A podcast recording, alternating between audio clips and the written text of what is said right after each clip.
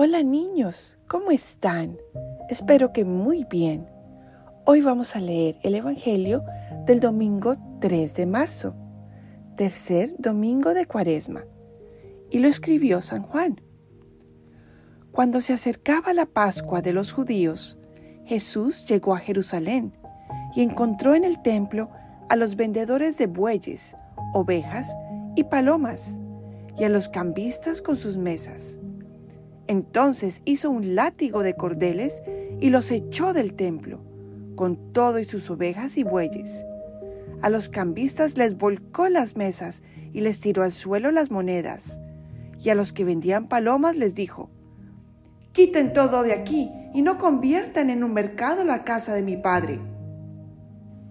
En ese momento, sus discípulos se acordaron de lo que estaba escrito. El celo de tu casa me devora. Después intervinieron los judíos para preguntarle, ¿qué señal nos das de que tienes autoridad para actuar así? Jesús les respondió, destruyan este templo y en tres días lo reconstruiré. Replicaron los judíos, 46 años se ha llevado la construcción del templo y tú lo vas a levantar en tres días. Pero él hablaba del templo de su cuerpo. Por eso, cuando resucitó Jesús de entre los muertos, se acordaron sus discípulos de que había dicho aquello y creyeron en la escritura y en las palabras que Jesús había dicho. Mientras estuvo en Jerusalén para las fiestas de Pascua, muchos creyeron en él al ver los prodigios que hacía. Pero Jesús no se fiaba de ellos, porque los conocía a todos y no necesitaba que nadie le descubriera lo que es el hombre, porque él sabía lo que hay en el hombre. Palabra del Señor. Gloria a ti, Señor Jesús.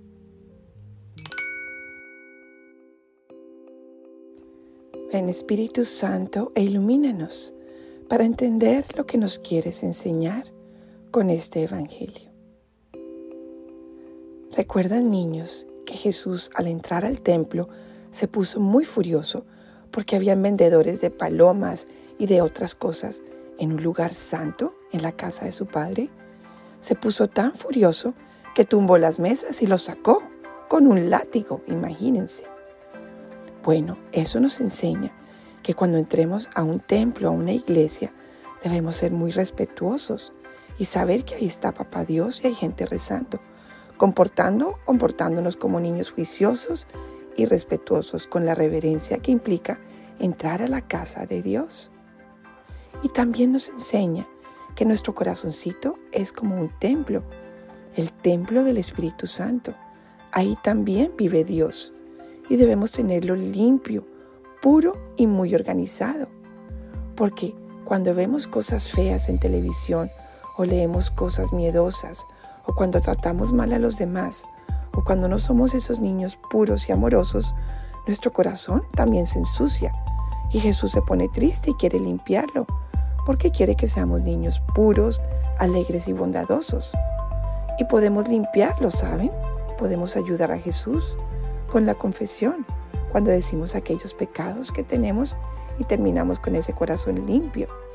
Y también recibiendo la Eucaristía cuando ya hemos hecho la primera comunión, porque ponemos nuestro corazón lindo, brillante y lleno de flores.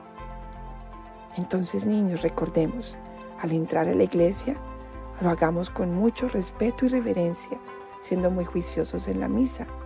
Y segundo, mantengamos nuestro corazón lindo, limpio, para que sea un lugar amable y acogedor para Jesús. Bueno, niños, gracias por escucharme y los quiero mucho, mucho.